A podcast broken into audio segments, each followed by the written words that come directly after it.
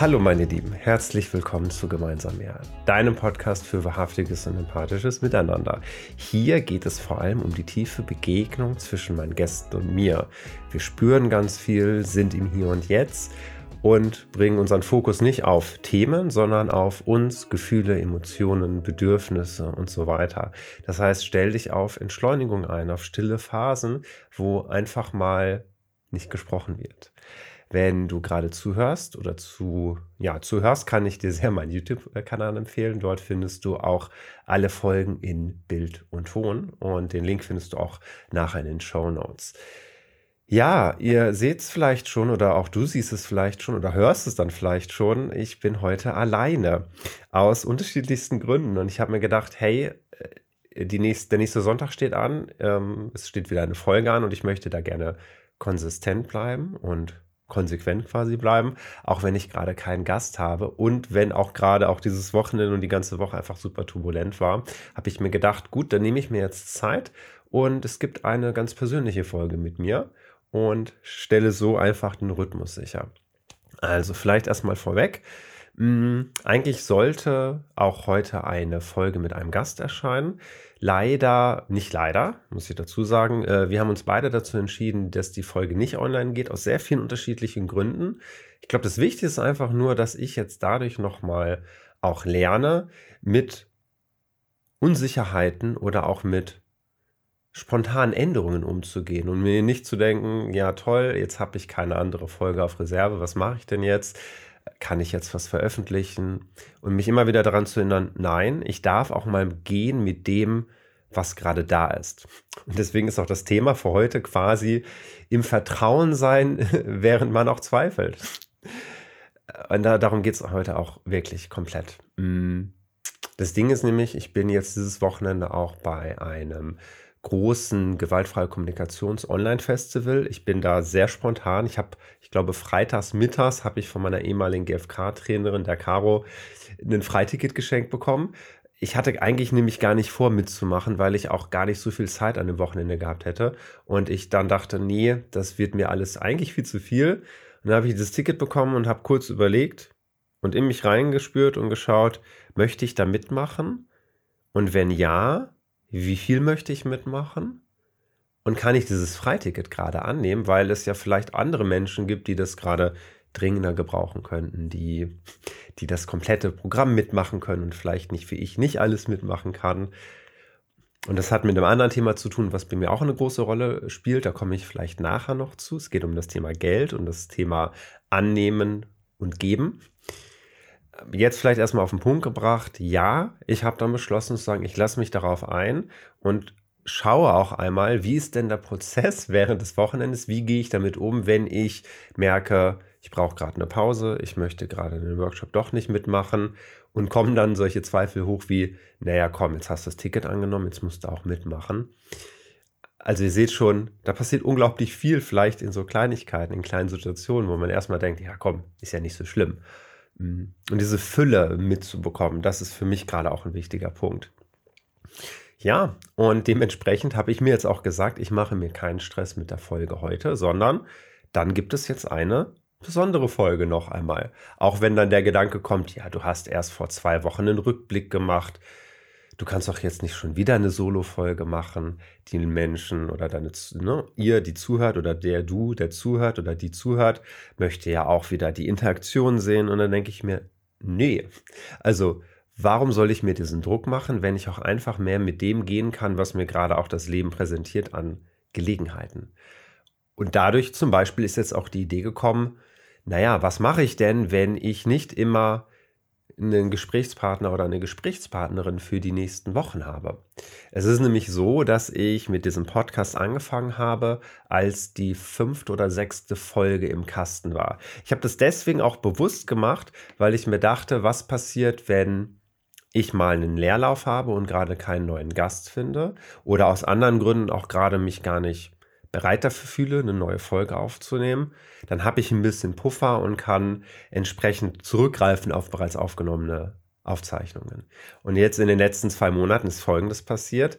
Die Veröffentlichungen gingen weiter, aber meine Neuaufnahmen gingen zurück, sodass ich dann tatsächlich vor drei oder vier Wochen an den Punkt kam, wo ich für die nächste Folge tatsächlich davor aufnehmen musste, damit ich sie auch entsprechend rechtzeitig rausbringen kann. Das heißt, ich hatte dann keinen Vorlauf mehr von vielleicht einem Monat oder zwei, sondern manchmal drei Tage.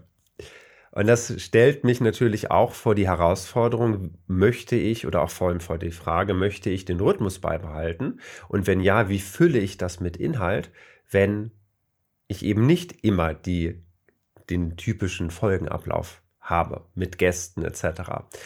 Naja, und jetzt kam die Idee auf, vielleicht ist es ja auch an der Zeit, dass ich den Podcast gemeinsam mehr noch ein bisschen erweitere. Ich habe zum Beispiel die Idee, dass ich in Anführungsstrichen Reservefolgen aufnehme, die ich vielleicht dann sogar schon etwas länger habe, dass wenn ich mal keinen neuen Gast bekomme für die nächste Veröffentlichung, dass ich dann auf so eine Folge zurückgreifen kann. Warum sage ich das auch? Weil ich mir gar nicht sicher bin, ob, wenn du das gerade, wenn du jetzt vielleicht auch schon länger dazu hast oder auch vielleicht auch gerade neu bist, ob du das schon schon erkannt hast, dass ich immer wieder auch aus meiner Komfortzone raus muss für jede einzelne Folge. Es ist für mich eine riesengroße Herausforderung, mich so sichtbar zu machen, in einen Prozess zu gehen, wo ich selber manchmal frage, was äh, klappt das denn? Ist das vielleicht auch, ja, wo, wo, wo führt mich das eigentlich hin? Also ich habe ganz viele eigene Fragen, die mich ständig begleiten. Und das beeinflusst auch sehr, wie ich für die nächsten Folgen wieder vielleicht nicht nur motiviert bin, sondern auch wie sehr ich mich traue, nächste Gäste anzusprechen. So eine, eine Sorge, die ich auch immer wieder habe. Was ist, wenn ich den nächsten Gast einlade und die Folge funktioniert gar nicht so richtig? Möchte ich sie dann veröffentlichen oder nicht?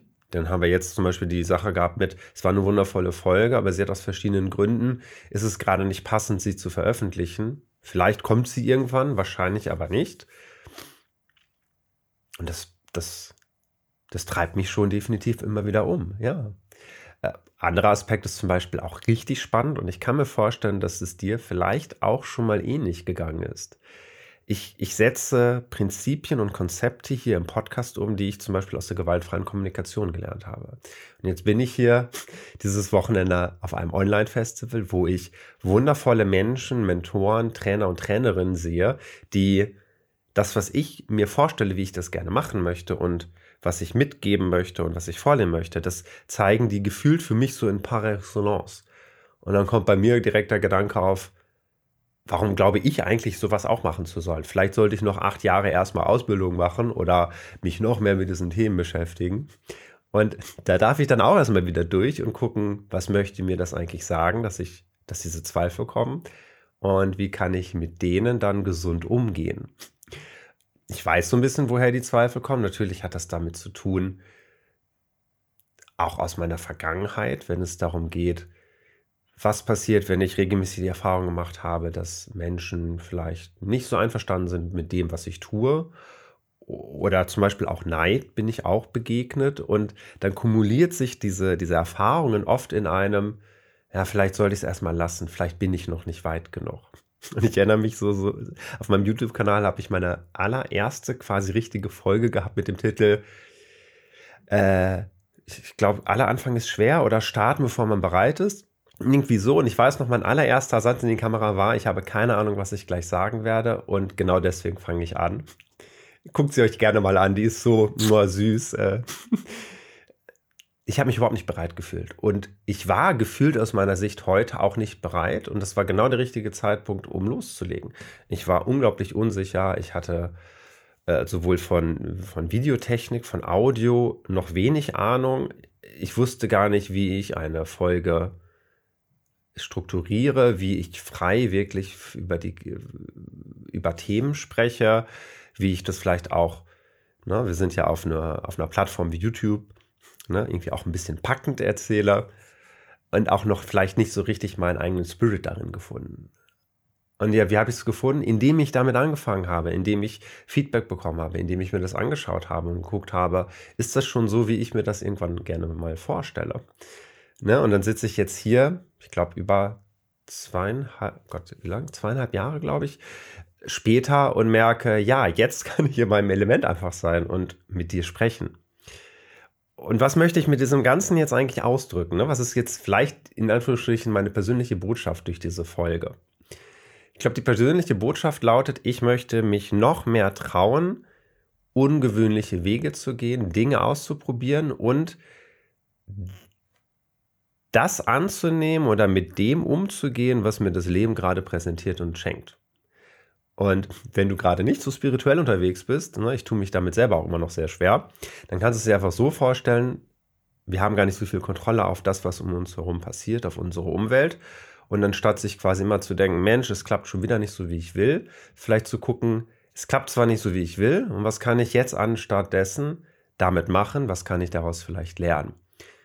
Und deswegen bin ich zum Beispiel hier, spreche mit dir und habe keinen Gast und kann damit jetzt auch gerade ganz gut sein.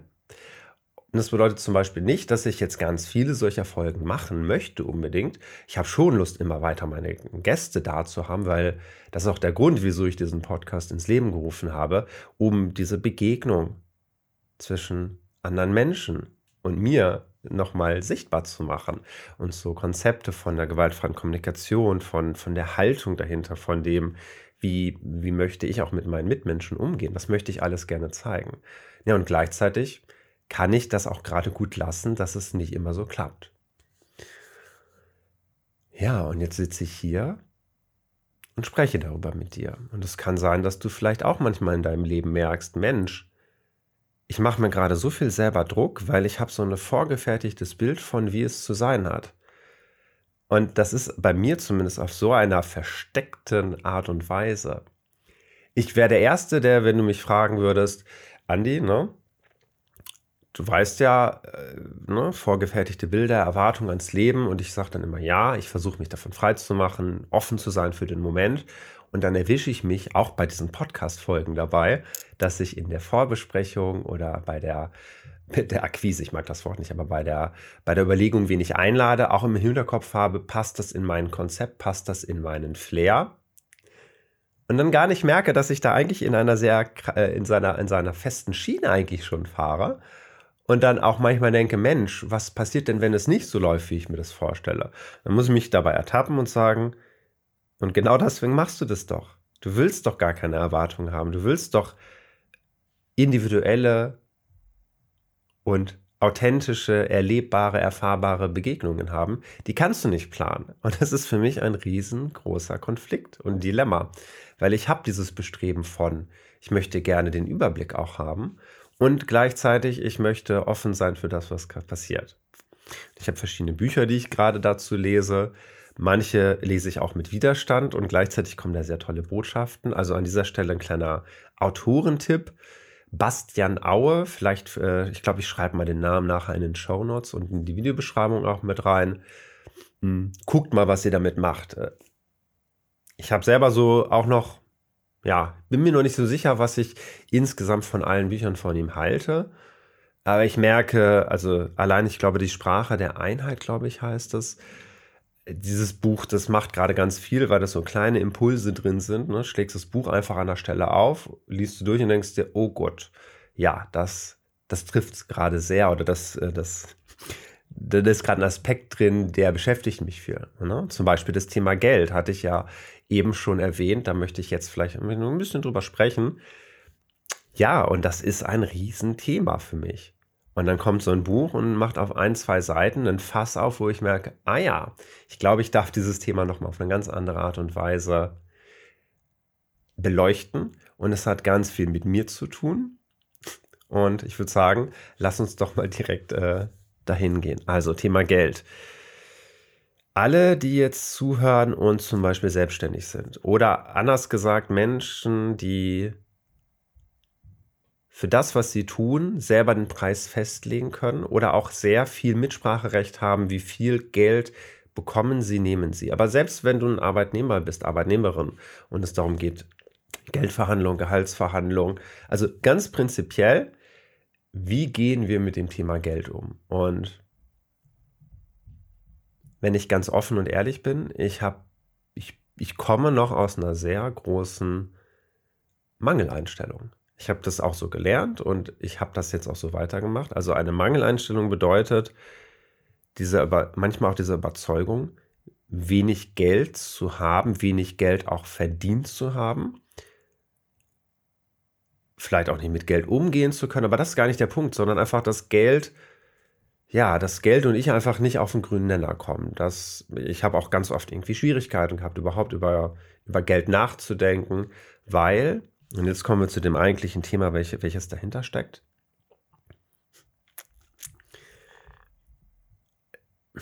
Und ihr merkt schon, wie ich schon anfange zu stocken, weil das so ein heftiges Thema auch ist. Ich fange vielleicht mal an, was ich durch Bastian Aue so als Idee mitbekommen habe. Solange ich glaube, dass das, was ich tue, einen bestimmten Preis hat, dass ich dem, was ich mache, eine Zahl aufdrücken kann, habe ich eigentlich schon einen Weg eingeschlagen, der unfassbar schwierig und stolprig ist und wahrscheinlich auch nicht um. Also für mich persönlich merke ich immer mehr, dass der mich niemals irgendwo hinbringen wird. Warum ist das so? Zum einen, und da ging es viel darum auch, was ist meine Arbeit wert als Coach, als Trainer, als Tanzlehrer, als Tanzcoach, aber auch meine, meine Teilzeitstelle als Redakteur. Also alles, was ich tue, wo es darum geht, dass ich dafür Geld bekomme. Da ist, wenn ich einen bestimmten Preis vor Augen habe, kann es auf der einen Seite sein, ich mache mal in die Richtung. auf YouTube kann man sehen, in welche Richtung ich die Hand gerade halte. Auf euer, auf deiner gefühlten linken Seite wäre für mich quasi das, mein Preis ist in der Mitte und jetzt gerade tue ich etwas und bekomme dafür weniger, als ich in meinem Glauben habe, dass das das wert ist. Was passiert? Ich interpretiere das ganz schnell als, ich werde nicht gewertschätzt, meine Arbeit wird nicht gewertschätzt, ich verkaufe mich unter Wert. Und dann kommt ganz viel, dann ganz viel Frust und Wut und Ärger hoch. Und warum? Unter anderem, weil ich einen fiktiven Preis mir überlegt habe und die Welt jetzt gerade beschlossen hat, den nicht genau zu treffen. Das ist der eine Punkt. Und ich glaube, du kannst, vielleicht kannst du das auch gut vorstellen oder hast das selber schon erlebt. Und jetzt kommt aber, und jetzt kommt der, der richtig krasse Punkt. Die andere Seite habe ich nie beachtet. Nämlich, was passiert, wenn jemand kommen würde und dir sagen würde, weißt du was, ich finde das so toll, was du machst, hier hast du 100.000 Euro dafür. Für eine Stunde deiner Zeit. Dieses Beispiel soll richtig extrem sein. So un richtig unrealistisch. Verweis, vielleicht sagst du jetzt, ja, das kenne ich, das habe ich schon ganz oft gehabt. Okay. Aber der, der, der Punkt soll dabei sein, solange ich einen Preis für mich festgelegt habe und das für was, das ich tue, und jemand überbietet den Preis, dann bekomme ich vielleicht Panik, Zweifel, Sorgen oder Angst. Scham kann da sogar mit drin stecken, nämlich ich habe das gar nicht verdient. Ich bin doch noch gar nicht so gut. Vielleicht in zehn Jahren, wenn ich noch die und die Ausbildung habe, wenn ich den Job nochmal gewechselt habe, wenn ich nochmal die Berufserfahrung gesammelt habe, dann könnte ich das Geld dafür annehmen. Und Bastian Aue sagt zum Beispiel, naja, viele Menschen haben wenig Geld, nicht weil sie sich unter Wert verkaufen, sondern weil sie niemals annehmen könnten, mehr als sie glauben wert zu sein. Und das ist für mich eine wunderbare Analogie zum ganzen Leben, nämlich unser Leben ist eine Achterbahn. Unsere Gefühle sind eine Achterbahn. Es geht rauf und runter.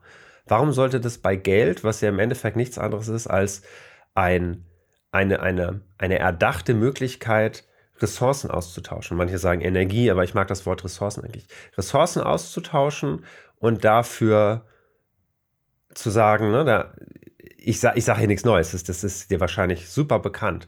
Geld ist ja nichts anderes als eine Möglichkeit, etwas, was jemand tut, dafür etwas anderes auszutauschen, ohne dass ich dafür vielleicht direkt auch was tun muss, was wovon der andere profitiert. Also quasi wie einen Zwischenpuffer. Ähm, sodass wir die Möglichkeit haben, rauszukommen aus den konkreten Tauschangeboten. Ich tue A, du tust B und wir können uns austauschen, sondern du tust A, ich tue für jemand anderen B und dann fließt das Geld aber von dem zu dir, so in der Richtung. Und worauf ich hinaus möchte, ist, dass es nicht darum geht, sich niemals unter Wert zu verkaufen, sondern anzunehmen, wenn man an manchen Stellen mehr bekommt, als man gerade glaubt, wert zu sein, weil dann gleicht sich das nämlich auch gut aus.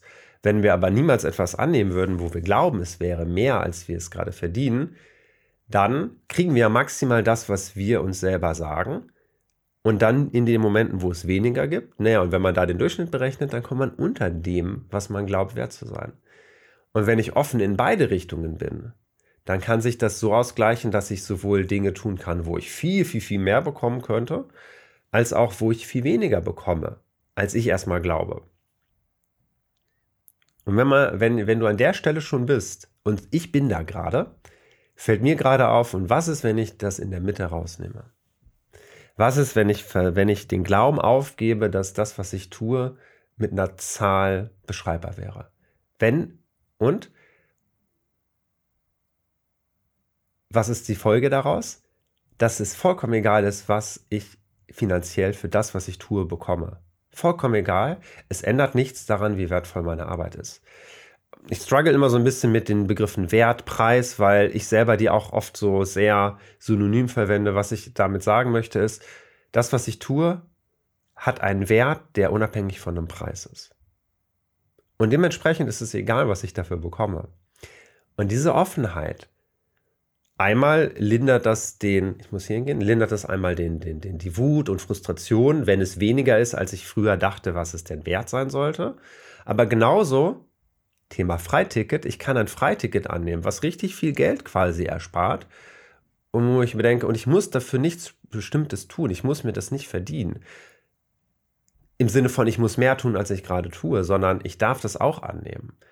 Und dann kann ich an einer anderen Stelle anderen Menschen Geld geben, wenig Geld bekommen für das, was ich tue, ohne dass mich das auffrisst. Und ich habe für mich persönlich gemerkt, mir hilft das, meinen Fokus darauf zu richten, auf meine Arbeit, auf das, was ich tue und wie ich damit meinen Mitmenschen helfen kann. Und ich nicht mehr die ganze Zeit drüber nachdenken muss, wie kann das denn klappen? Wie funktioniert das denn? Und passt das denn? Ist das stimmig oder nicht?